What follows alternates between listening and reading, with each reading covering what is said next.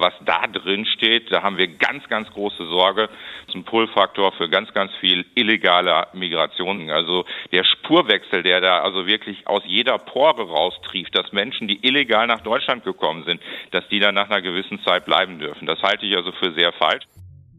So klingt sie, die harte Kritik von Unionspolitiker Ralf Brinkhaus an den Plänen der Ampel zur Einwanderungs- und Asylpolitik. Denn FDP, Grüne und SPD haben vor, hier einiges zu ändern. Zum Beispiel sollen gut integrierte Migranten leichter die deutsche Staatsbürgerschaft bekommen. Außerdem sollen Menschen, die vor längerer Zeit hier Asyl beantragt haben, aber nicht als Flüchtlinge anerkannt wurden, die Spur wechseln können. Das heißt, sie sollen sich über das reguläre Einwanderungsgesetz um einen Aufenthaltsstatus bewerben können. Ganz gefährlich warnen Kritiker. Denn das könnte illegale Migranten aus aller Welt nach Deutschland locken und Schleuse ermutigen. So sieht es zum Beispiel der Vize-Fraktionsvorsitzende der Union im Bundestag, Thorsten Frei. Was ihn sonst noch an den Ampelplänen stört, erzählt er uns gleich hier im Podcast für Deutschland. Außerdem hören wir, was Asylverbände zu den geplanten Maßnahmen sagen. Und ich frage einen Migrationsforscher aus Kiel, wie groß ist eigentlich der Einfluss von politischen Entscheidungen in Deutschland auf die Auswanderungsentscheidung von Migranten in ihren Heimatländern? Also bevor sie sich auf den Weg machen. Heute ist Dienstag, der 30. November. Mein Name ist Marie Löwenstein und ich freue mich, dass Sie dabei sind.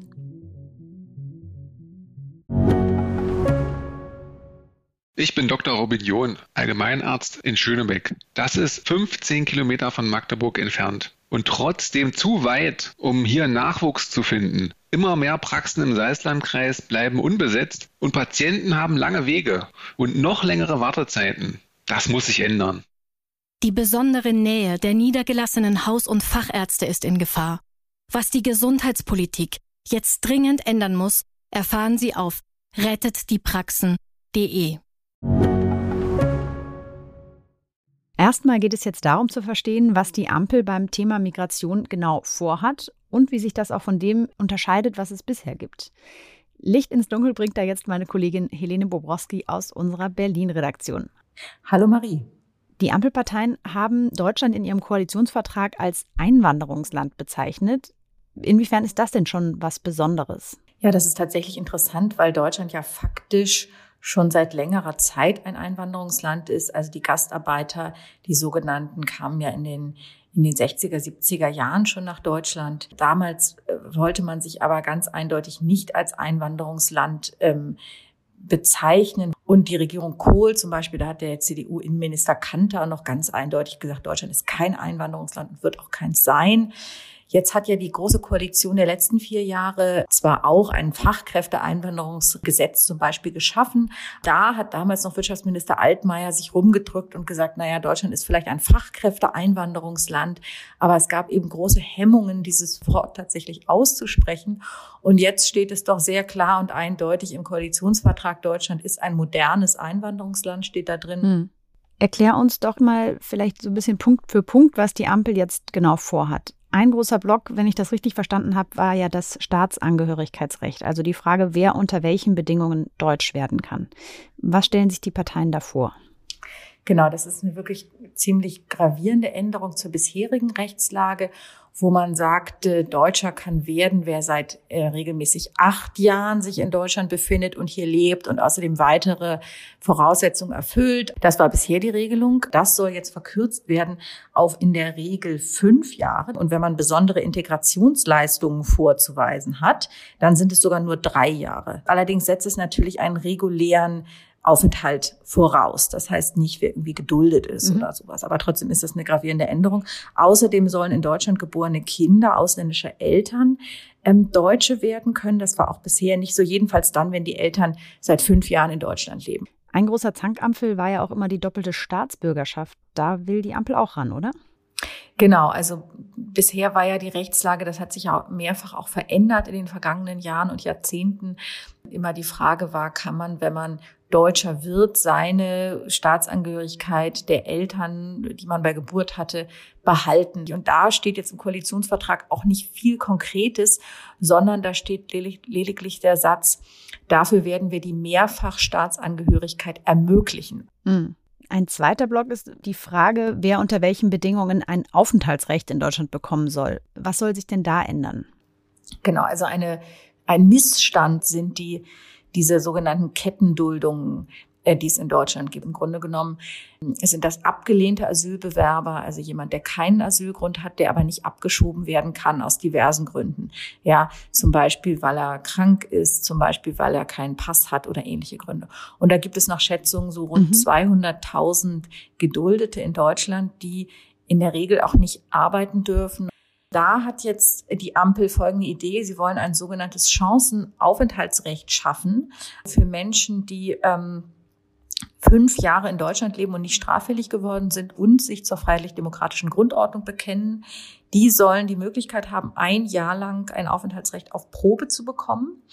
Und die, die Idee ist, dass sie in dieser Zeit die übrigen Voraussetzungen, die sie für ein Bleiberecht brauchen, zusammensammeln, sich, sich schaffen können. Also zum Beispiel ein Job, das soll aber allerdings keine allgemeine Regel sein, sondern das soll nur für Menschen gelten, die am Stichtag 1. Januar 2022 seit fünf Jahren in Deutschland leben oder mehr. Das heißt, man will im Grunde jetzt einmal sozusagen ein großes Problem loswerden. Dann würde sich das ja aber möglicherweise wieder neu aufbauen. Oder was wird dann dagegen gemacht, dass man nicht wieder in fünf Jahren in so eine Situation kommt? Also man will auch verstärkt ähm, abschieben und dafür ähm, Vereinbarungen schaffen mit den Herkunftsländern, dass zum Beispiel Papiere und ähnliche Voraussetzungen geschaffen werden, die es eben für eine Abschiebung braucht. Ja, auch die die ähm, Zusage, die Menschen dann auch aufzunehmen der Herkunftsländer. Also sie wollen natürlich nicht, dass im Prinzip wie alle anderen Regierungen vorher auch, ja, dass diese Zahl der Geduldeten wieder so anwächst. Ob das klappt, werden wir sehen. Eine Idee dabei ist übrigens auch noch der sogenannte Spurwechsel, auch wenn jetzt im Koalitionsvertrag dieser Begriff fehlt, anders als noch im Sondierungspapier. Spurwechsel bedeutet ein Wechsel sozusagen aus der aus dem Asylrecht ins Fachkräfteeinwanderungsrecht, also dass Menschen, die keinen Anspruch auf Asyl oder auf die Zuerkennung der Flüchtlingseigenschaft haben, dann trotzdem bleiben können über die Regeln der Fachkräfteeinwanderung. Ein rotes Tuch für die meisten Asylkritiker ist ja auch der sogenannte Familiennachzug. Der wurde ja von der Großen Koalition teilweise ausgesetzt und dann auf eine Obergrenze begrenzt. Will das die Ampel auch ändern? Genau, da will sie auch tatsächlich ran. Es geht dabei um die sogenannten subsidiär Geschützten nach der Genfer Flüchtlingskonvention. Also das sind diejenigen, die nicht in ihren Heimatländern verfolgt werden im engeren Sinne, sondern das sind Leute, die zum Beispiel aus Bürgerkriegsgebieten kommen. Bei diesen sogenannten subsidiär Geschützten ist es bisher so gewesen, dass sie ihre Familien nicht mitbringen können, beziehungsweise nicht nachholen können. Das will die Ampel jetzt auch ändern. Das heißt, da wollen sie großzügiger sein, was die Familien angeht, die ja teilweise eben ähm, auch recht groß sind. Das war ja auch der Grund, warum man gesagt hat, in der Vergangenheit, man ist da zurückhaltend. Was will die Ampel denn machen, um mehr Fachkräfte und Arbeitskräfte nach Deutschland zu locken in Zukunft? Ja, dazu wollen sie ein sogenanntes Punktesystem schaffen, das sie als Chancenkarte bezeichnen. Sowas gibt es zum Beispiel schon in Kanada und anderen klassischen Einwanderungsländern, dass bestimmte Bereiche definiert werden, in denen ja die Bewerber Fähigkeiten nachweisen können, also etwa der Abschluss, die Sprachkenntnisse, die sonstigen Fähigkeiten und ähm, dass man da dann nach den jeweiligen Bedürfnissen des deutschen Arbeitsmarktes eben die Leute reinlässt. Vielleicht noch mal abschließend gefragt, du hast ja vorhin auch gesagt, die Parteien möchten auch schneller abschieben und die Asylverfahren beschleunigen, damit es eben gar nicht erst dazu kommt, dass man wieder so viele Menschen hier hat, die in so einem Art, ja, in so einer Art Vorhölle hier rumsitzen, vielleicht nicht arbeiten können und so weiter. Wie realistisch siehst du das denn mit den Abschiebungen? Weil eigentlich die Union hat das ja auch mal gesagt, dass sie das gerne machen wollen, aber so richtig geschafft haben sie das ja auch nicht. Ja, genau. Also die Union hat ja wirklich viel dran gesetzt in den vergangenen Jahren. Und es ist aus wirklich diversen Gründen schwierig, weil unser Asylrecht diesen Rechtsschutz gewährt, der in anderen Ländern nicht so ausgeprägt ist. Also, dass man sich gegen jede Entscheidung eben auch noch gerichtlich wehren kann. Das führt schon dazu, dass die Verfahren in Deutschland relativ lange dauern. Da will die Ampel Verfahren beschleunigen, die äh, das BAMF besser ausstatten und so weiter. Aber auch diese Idee ist nicht neu. Auch das hatte jetzt die GroKo schon versucht. Und bei der Rückführung gibt es eben auch diverse Probleme. Das allergrößte sind die Papiere, dass viele Migranten sagen, oder vielleicht ist es auch tatsächlich so, dass es eben noch nicht mal klar, dass sie keine Papiere haben, dass sie die auf der Flucht verloren haben, dass die Schlepper sie ihnen abgenommen hätten. Es ist jedenfalls so, dass teilweise die Identität noch nicht mal zweifelsfrei ausgemacht werden kann. Das Heimatland, dass die Heimatländer, die Herkunftsländer die Leute nicht zurücknehmen, dass dort äh, Krieg herrscht oder andere Verhältnisse, dass die Menschen teilweise krank sind, psychische Probleme haben und so weiter. Es ist einfach schwierig und jede Abschiebung als solche ist natürlich auch ein wahnsinniger Aufwand, es ist wahnsinnig teuer. Also das Problem bleibt dasselbe. Die Maßnahmen, die die Ampel jetzt vorhat, sind auch sehr ähnlich denen, die in der Vergangenheit äh, versucht wurden. Es geht mehr um die Symbolik. Also ich glaube, mm. es geht mehr darum, deswegen spricht man auch von einer Rückführungsoffensive, dass man nicht das Signal aussenden will, wer hier ist, obwohl er eigentlich nicht hier bleiben darf. Das ist schon okay, sondern man will das Signal aussenden, nein, es droht zumindest ähm, die Abschiebung. Und das Signal möchte man wahrscheinlich nicht nur ins Ausland senden an Migranten, die sich überlegen, nach Deutschland zu kommen, sondern auch an die Opposition und andere Kritiker. Helene, danke, dass du uns da jetzt so einen guten Überblick gegeben hast. Ich glaube, damit können wir jetzt ganz gut weiter durch die Sendung gehen. Sehr gerne, vielen Dank. Bevor wir gleich hören, was die Opposition zu den Ampelplänen sagt, vielleicht noch ein paar Worte dazu, wie diejenigen, die davon potenziell betroffen sind, also die Migranten selbst oder ihre Vertreterverbände, die Vorhaben einschätzen.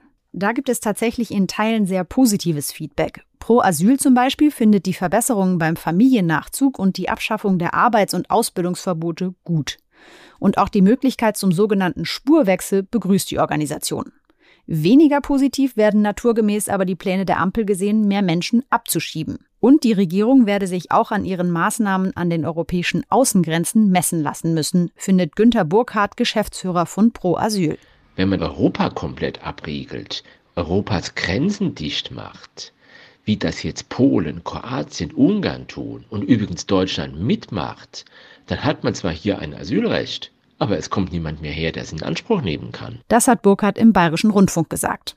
Ein großer Kritikpunkt ist für ihn außerdem, dass die umstrittenen Ankerzentren, also große Erstaufnahmeeinrichtungen für Flüchtlinge, nicht abgeschafft werden sollen. Im Koalitionsvertrag heißt es nämlich, dass die Bundesregierung das Konzept zwar nicht weiterverfolgen will, aber eine maximale Aufenthaltsdauer im Ankerzentrum wurde nicht festgelegt. Burkhardt sagt, dass Menschen bis zu 18 Monate dort isoliert werden können in diesen riesigen Erstaufnahmelagern. Das zerstöre die Menschen. Wie das so oft ist bei einem Wechsel der Verantwortlichkeit, wird gerne dem Vorgänger erstmal vorgeworfen, ganz viel versäumt zu haben. Vor allem dann, wenn der Vorgänger die Ideen, die man hat, kritisiert. So war es auch beim nordrhein-westfälischen Integrationsminister Joachim Stamp von der FDP. Vor ein paar Tagen hat er das im Deutschlandfunk gesagt. CDU und CSU haben uns ja ein absolutes Chaos in der Migrationspolitik hinterlassen. Die Union ist für die viel zu irreguläre Migration verantwortlich. Deutschland schiebt viel zu oft die Falschen ab, wird aber umgekehrt Straftäter und Gefährder in den meisten Fällen nicht los. Arbeitsverbote, die wir haben, kosten den Steuerzahler Millionen. Die dringend benötigte gesteuerte Arbeitskräfteeinwanderung, die so wichtig ist für unsere Unternehmen, funktioniert nicht. Eine faire Verteilung von Flüchtlingen in Europa liegt weiter in großer Ferne. Und das Ergebnis sehen wir an der polnischen Grenze. Das ist also eine desaströse Bilanz von CDU und CSU und die neue Regierung wird Ordnung ins Chaos bringen. Ich möchte jetzt mit jemandem sprechen, der das naturgemäß anders sieht. Mit dem stellvertretenden Fraktionsvorsitzenden der Union im Bundestag. Guten Tag, Thorsten Frei. Guten Tag, Frau Löwenstein. Die Ampelparteien haben Deutschland in ihrem Koalitionsvertrag ja als Einwanderungsland bezeichnet. Liegen Sie damit falsch, Ihrer Meinung nach? Nein, wenn man sich die Entwicklung in den letzten Jahren und Jahrzehnten anschaut, dann muss man sagen, ist Deutschland ein Einwanderungsland. Und wenn man die Prognose nach vorne wagt, dann muss man sagen, dass wir als alternde Gesellschaft selbstverständlich auf Zuwanderung angewiesen sind. Wir brauchen Zuwanderung. Das war auch der Grund, warum wir vor gut zwei Jahren mit der SPD ein Fachkräfteeinwanderungsgesetz entwickelt haben. Das bedeutet, dass wer die Voraussetzungen dafür erfüllt, selbstverständlich im Wege der Arbeitsmigration nach Deutschland kommen kann. Das heißt, da haben Sie ja schon mal eine Übereinstimmung eigentlich mit den Ampelparteien, die eben auch sagen, wir sind ein Einwanderungsland und wir brauchen auch die Einwanderung. Trotzdem haben Sie der neuen Regierung einen harten Linkskurs vorgeworfen. Das, was die Ampelparteien in ihrem Koalitionsvertrag jetzt verabredet haben, das ist im Grunde genommen dass jeder mit der Vorgabe und dem Vorwand, er wolle Asyl beantragen und sei entsprechend berechtigt, nach Deutschland kommen kann. Und unabhängig von der Frage, ob dieser Anspruch berechtigt ist oder nicht, wird er, wenn er irgendeine Arbeit finden kann, in Deutschland bleiben können. Das ist die Aufgabe jedweder Ordnung und Steuerung in der Migration. Und deswegen ist es in der Tat so, dass die Koalitionsparteien damit einen harten Linkskurs steuern. Hm. Verstehe ich das richtig, dass es Sie im Grunde stört, dass dieses Zuwanderung und Asyl, dass diese beiden Konzepte vermischt werden? Ganz genau darum geht es. Ich glaube, eine verantwortungsvolle Migrationspolitik trennt zwischen Arbeitsmigration einerseits und Fluchtmigration andererseits. Und können Sie noch mal sagen, warum? Also warum ist das so wichtig, das zu trennen Ihrer Meinung nach? Also ich finde, wenn jemand nach Deutschland kommt und dort nach Schutz fragt und äh, entweder die Regeln der Genfer Flüchtlingskonvention oder auch Artikel 16a unseres Grundgesetzes für sich in Anspruch nimmt, dann darf man erwarten, dass dies dann auch stimmt. Und wenn mhm. das nicht stimmt, wenn diese Verfolgung nicht vorliegt, dann kann es doch nicht sein, dass man einfach den Spurwechsel in die Arbeitsmigration vornimmt und trotzdem hier bleiben kann. Und das wird die Attraktivität Deutschlands weiter erhöhen und das wird vor allen Dingen dann auch den Migrationsdruck auf Deutschland erhöhen, während andere Länder völlig anders vorgehen. Und das muss man auch in dieser Klarheit sagen, macht es eine europäische Einigung im Bereich der Migrationspolitik umso schwieriger in der Zukunft, denn auf dieser Basis wird sich kein anderes europäisches Land darauf einlassen, mit Deutschland gemeinsam eine Einwanderungs- und Migrationspolitik zu betreiben. Was ich mich aber frage, ist es denn für alle Asylbewerber tatsächlich so klar von vornherein, ob sie ein Anrecht auf Asyl haben? Denn das ist ja eine Individualentscheidung und das kann ja derjenige, der einreist, gar nicht unbedingt wissen vorher, ob er asylberechtigt ist oder nicht. Vielleicht fühlt er sich zu Hause verfolgt und dann wird ihm das aber hier nicht sozusagen zugesprochen. Dann ist er aber nun mal schon mal hier und vielleicht auch schon recht gut integriert. Also ich glaube schon, dass man das sehr genau sagen kann, ob jemand verfolgt wird oder eben nicht. Und die betreffenden Personen wissen das auch sehr genau. Und in vielen Fällen ist ja auch klar, dass es eben äh, die Suche nach einem besseren Leben ist, dass es letztlich wirtschaftliche Beweggründe sind, nach Deutschland zu kommen. Das würde ich den Menschen auch gar nicht vorwerfen, ganz persönlich. Aber es ist eben kein Asylgrund und damit auch kein Grund und keine Berechtigung, nach Deutschland äh, zu kommen. Hm. Ein weiterer Punkt ist ja, dass die Arbeitsverbote für Asylbewerber abgeschafft werden sollen. Ist das nicht eigentlich ganz gut, wenn die Asylbewerber erstmal ihr eigenes Geld verdienen können, sozusagen dem deutschen Staat nicht auf der Tasche liegen und gleichzeitig schon mal mit der Integration beginnen können? Also die Arbeitsverbote sind ja weitestgehend abgebaut worden für Asylbewerber. Worum es jetzt den Ampelparteien geht, ist, dass Arbeitsverbote auch für Identitätstäuscher beispielsweise aufgehoben werden oder für Menschen, die aus sicheren Herkunftsstaaten kommen, wo also die übliche Schutzquote bei einem oder weniger Prozent liegt. Und deshalb glaube ich, ist es einfach der falsche Ansatz, Menschen, die entweder nicht bereit sind, ihre Identität gegenüber Deutschland zu offenbaren oder aus einem Land kommen, wo mit allerhöchster Wahrscheinlichkeit kein Asylfall vorliegt, bei denen eine Integration in die hiesige Gesellschaft zu betreiben. Das halte ich wirklich für falsch und ist im Übrigen auch nichts anderes als ein Anreiz ähm, für Menschen, die aus wirtschaftlichen Gründen nach Deutschland kommen wollen, hierher zu kommen. Hm. Da haben sich ja jetzt drei sehr unterschiedliche Parteien geeinigt. Welche Partei hat der Ihrem Eindruck denn nach die größten Zugeständnisse gemacht? Also das war hier eindeutig die FDP. Man muss es wirklich so sagen, so erfolglos die Grünen im Bereich des Klimaschutzes verhandelt haben, so erfolgreich waren sie im Bereich der Migrationspolitik. Der Koalitionsvertrag atmet hier den Geist einer einladenden Migrationspolitik. Und wenn Sie sich einmal die Wahlprogramme der Parteien anschauen, dann haben die Freien Demokraten beispielsweise noch in ihrem Wahlprogramm die Ausweisung zusätzlicher sicherer Herkunftsstaaten gefordert. Davon findet sich nicht mehr. Und auch bei der SPD muss man sagen, wir haben ja mit der SPD gemeinsam im Sommer 2019 ein großes Migrationspaket verhandelt und verabschiedet. Und wenn man sich die Vorschläge aus dem Koalitionsvertrag anschaut, dann wird es zu einem großen Teil rückabgewickelt. Also Ihre Frage kann man, glaube ich, klar so beantworten, dass die Grünen sich hier auf ganzer Linie durchgesetzt haben. Sie haben das ja jetzt mehrmals betont, dass Ihnen das auch wichtig ist, dass wir Zuwanderung brauchen für den Arbeitsmarkt, qualifizierte Zuwanderung. Aus der Wirtschaft hört man, dass das einfach immer noch nicht genug geschieht, egal welche Gesetze von der vergangenen Regierung auch gemacht wurden. Welche Maßnahmen bräuchte es denn Ihrer Meinung noch, damit eben die qualifizierte Zuwanderung künftig steigt? Müsste man da nicht auch noch mal auf irgendwelche innovativeren Ideen setzen? Also da bin ich durchaus äh, offen, dass wir uns daran ähm, orientieren. Wir haben das Problem, dass das Fachkräfteeinwanderungsgesetz zu einer Zeit in Kraft getreten ist, als wir auch voll mit Corona befasst waren und Beschlag genommen worden sind. Das heißt, wir kennen im Grunde genommen die Echtzeitauswirkungen des Fachkräfteeinwanderungsgesetzes genauso wenig wie die Auswirkungen des geordneten Rückkehrgesetzes, weil es eben in Pandemiezeiten Sondersituationen sind, wo man, glaube ich, nicht eins zu eins auf die sonstige Zeit übertragen kann. Aber ich will schon nochmal ganz klar sagen, dass wir hier auch nicht die schlichten Interessenwalter der Wirtschaft sind, sondern wir sind die Interessenwalter der gesamten Gesellschaft. Aber die Gesamtgesellschaft ist ohne die Wirtschaft ja auch nicht unbedingt gut dran. Ja, aber lassen Sie mich ein Beispiel geben, Frau Löwenstein. In der Wirtschaft ist es mitunter so, dass man auch ein Interesse daran hat, Unqualifizierte nach Deutschland zu holen, die beispielsweise nachts und für wenig Geld arbeiten.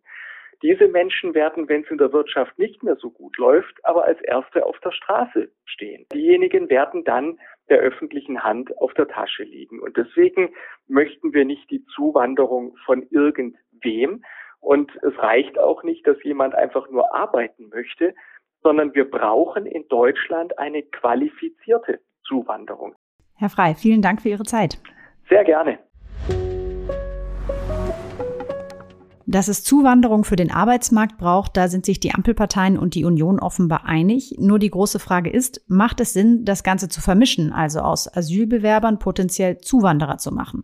Oder wirkt das als ein sogenannter Pull-Faktor? Heißt, Menschen in den Herkunftsländern würden hören, in Deutschland kann man über ein Asylsystem irgendwann einwandern und machen sich daraufhin auf den Weg, auch wenn sie vielleicht gar nicht schutzbedürftig sind. Mich hat interessiert, was die Wissenschaft dazu sagt. Gibt es diesen Mechanismus wirklich, diesen Pull-Faktor? Um das zu klären, bin ich jetzt mit Professor Tobias Heitland verbunden. Er forscht zu Migrationsentscheidungen sowie zur Einstellung der Öffentlichkeit gegenüber Migrations- und Migrationspolitik an der Universität Kiel. Hallo. Hallo, freut mich. Herr Heitland, ich habe gerade von einem Unionspolitiker das Argument gehört, wenn man Möglichkeiten von Asyl und Einwanderung vermischt, also den sogenannten Spurwechsel ermöglicht, dann würden sich immer mehr Menschen in ihrer Heimat entscheiden, diese zu verlassen und hier einzuwandern.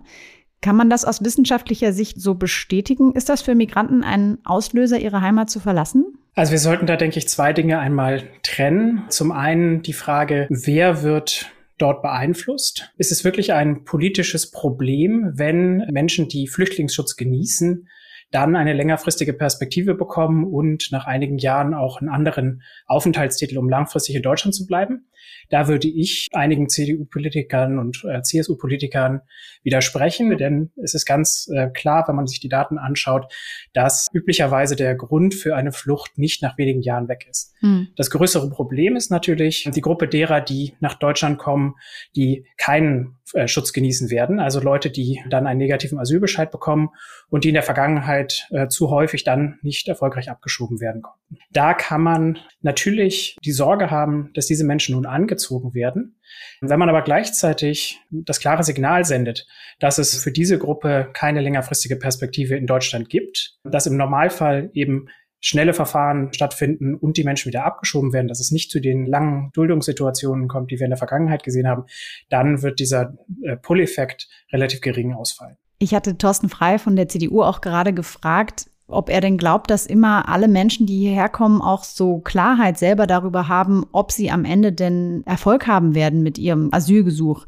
Was würden Sie sagen? Die Menschen, die losreisen in ihren Heimatländern, wissen die schon, ob sie Asyl bekommen werden hier oder nicht? Das hängt von den Herkunftsländern unter anderem ab. Es gibt natürlich Länder, da ist es den Menschen sehr, sehr klar, dass äh, sie sehr, sehr gute Chancen haben. Diese Leute ähm, sind sich dessen sicherlich auch bewusst. Wenn es um Leute geht, die eine diffuse Hoffnung haben, dass es klappen könnte, dann ähm, ist diese Gruppe natürlich häufig nicht so gut informiert. Und teilweise werden diese Menschen auch bewusst in die Irre geleitet. Wir sehen das jetzt ja im Beispiel Belarus. Wir haben es aber auch früher schon gesehen, dass beispielsweise Betrüger in den Herkunftsländern ein, ein Land, in dem Milch und Honig fließt, versprochen haben.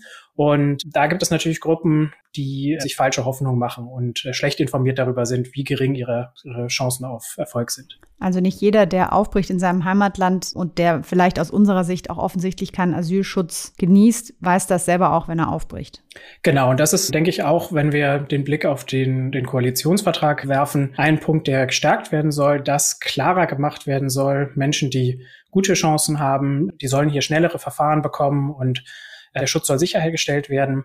Und Menschen, die keine Chance haben, denen soll auch bereits im Heimatland äh, klar sein, dass die Chancen eben schlecht stehen. Also es soll stärker das Signal gesendet werden, dass es für manche Gruppen aussichtslos ist. Mhm. Oder sie es eben über legale Kanäle in den Arbeitsmarkt versuchen müssen, aber nicht über das Asylsystem. Ein Schock, der ja, glaube ich, noch sehr tief sitzt, gerade bei vielen Menschen, die Migration jetzt eher kritisch gegenüberstehen, ist das Jahr 2015, als eben sehr, sehr viele Geflüchtete nach Deutschland gekommen sind. Sie haben ja diesen Sommer eine sehr spannende Studie veröffentlicht, in der Sie nachgezeichnet haben, ob es wirklich so war, dass die politischen Signale, die von der deutschen Politik damals ausgegangen sind, der Auslöser waren dafür, dass so viele Geflüchtete nach Deutschland kamen. Was war da Ihr Ergebnis? Was wir uns angeschaut haben, war, ob es einen messbaren mittel- und langfristigen Effekt gab. Mhm. Also ob man auch im Jahr 2016, 2017 und ähm, bis heute noch eine erhöhte Attraktivität Deutschlands unter verschiedenen Menschengruppen in den, in den typischen Herkunftsländern äh, sehen kann. Und wenn man sich Daten aus den Herkunftsländern anguckt, in denen Menschen befragt werden, wohin möchtest du eigentlich migrieren, wenn du migrieren würdest und möchtest du überhaupt migrieren, dann sehen wir dort keinen messbaren Anstieg. Und eine der Kernaussagen, die man daraus ziehen kann, ist, dass die politischen Maßnahmen, die ab dem September 2015 getroffen wurden und ganz besonders hervorzuheben ist da das EU-Türkei-Abkommen, dass die dafür gesorgt haben, dass dieser äh, kurzfristige Pull-Effekt, sofern er denn eben auch wirklich existiert hätte, dass der ausgeglichen wurde. Die mhm. Politik ist also effektiv auch darin, Signale zu senden. Das ist eine ganz wichtige Aussage. Und das bedeutet für Politiker, dass sie durchaus die Dinge in der Hand haben. Diese Signale sind es ja genau, die jetzt zum Beispiel der Union Sorge machen, weil sie glauben, dass die von den Ampelparteien vorgeschlagenen Maßnahmen eben die Signale senden. Hier in Deutschland herrscht wieder Willkommenskultur. Wie sehen Sie das? Also wir sollten vielleicht einmal kurz den Blick weiten über das Thema Asyl. Die Bundesagentur für Arbeit hat dieses Jahr nochmal ganz klar benannt, wir brauchen etwa 400.000 Menschen Nettozuwanderung in den Arbeitsmarkt, um einfach nur die Alterung der Gesellschaft auszugleichen. Das heißt, wir müssen etwas tun bei der kontrollierten Zuwanderung in Bildungssystemen, also nicht nur ins Studium, auch in Azubi-Verhältnisse und dann auch natürlich von bereits qualifizierten Menschen. Das ist äh, sehr, sehr wichtig. Darüber hinaus sollten wir das Arbeitskräftepotenzial derer, die wir im Land haben, nutzen. Und das sind äh, unter anderem auch die Leute, die bereits hier sind und die unter anderem geduldet sind. Daher auch diese Initiative, die auch von der FDP mitgetragen wird im Koalitionsvertrag. Da wird mir für mein Gefühl zu schnell das gesamte Migrationspaket in diesem Koalitionsvertrag kritisiert, denn da ist vieles drin, was wir definitiv brauchen und zu stark eben davor gewarnt, dass dort alle Schotten geöffnet würden, dass dort zu viel Zuwanderung stattfindet. Denn eigentlich, wenn wir äh, den Menschen auf der Straße befragen, wir haben das in den vergangenen Jahren mehrmals äh, mit verschiedenen Ländern und verschiedenen Kontexten gemacht, dann wird Arbeitsmigration, Bildungsmigration nicht als Problem wahrgenommen. Das heißt, die Politik sollte aufpassen, sich nicht zu stark abzuarbeiten an relativ kleinen Gruppen und zu blockieren, dass wir in anderen Bereichen großen Nachholbedarf haben. Wenn wir jetzt nochmal auf diese Pull-Faktoren schauen, würden Sie sagen, wenn man es jetzt wirklich schafft, die Ablehnung unbegründeter Asylanträge zu beschleunigen, wenn Problemgruppen gezielter abgeschoben werden, kann das dann, wie Sie das auch vorhin beschrieben haben, mögliche Pull-Faktoren, die durch die anderen Maßnahmen von den Ampelparteien entstehen, kann das das ausgleichen? Also wir sollten uns dessen bewusst sein, dass natürlich immer wieder einzelne Menschen schlecht informiert sein werden, dass selektiv auch denen Informationen gegeben werden, wenn jemand ein finanzielles Interesse dran hat, dass zum Beispiel für, für Schleusertätigkeit Leute ihr Erspartes ausgeben. Aber das sind relativ kleine Gruppen. Und gerade in dem Fall, wenn es äh, Netzwerke gibt, also wenn schon Menschen aus der gleichen Gemeinde zum Beispiel oder sogar aus der gleichen Familie schon in Deutschland sind oder äh, Erfahrungen gemacht haben mit einer Migration nach Deutschland, dann verteilen sich diese Informationen relativ gut gut. Wenn man gleichzeitig Anreize setzt, auch für die Regierung der Länder positive Formen der Zusammenarbeit mit der Bundesrepublik und mit der EU zu suchen, dann gibt es da großes Potenzial, um das Ganze über positive Anreize kombiniert mit einem gewissen Maße an Abschreckung für bestimmte Gruppen erfolgreich zu verbessern. Und dann kann das ja relativ gut funktionieren, denke ich. Wir werden in den nächsten vier Jahren sehen und Sie werden es sicherlich auch sehr genau beobachten, was sich auf dem Feld tut. Professor Heitland, vielen Dank, dass Sie sich die Zeit genommen haben. Sehr gerne. Das war der Podcast für Deutschland. Feedback und Themenvorschläge schreiben Sie uns wie immer gerne an podcast.faz.de. Morgen ist meine Kollegin Katrin Jakob hier zu hören, unter anderem mit Antworten auf die Frage, wie sinnvoll sind die neuen Corona-Maßnahmen. Machen Sie es gut und bis bald.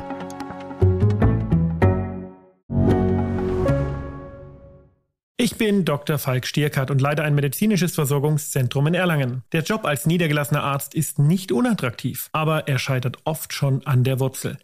Wenn unser Studiensystem nicht darauf ausgelegt ist, genug Ärzte in guter Qualität auszubilden, wie soll die medizinische Versorgung in Mittelfranken dann gedeckt sein? Die besondere Nähe der niedergelassenen Haus- und Fachärzte ist in Gefahr. Was die Gesundheitspolitik jetzt dringend ändern muss, erfahren Sie auf rettetdiepraxen.de. you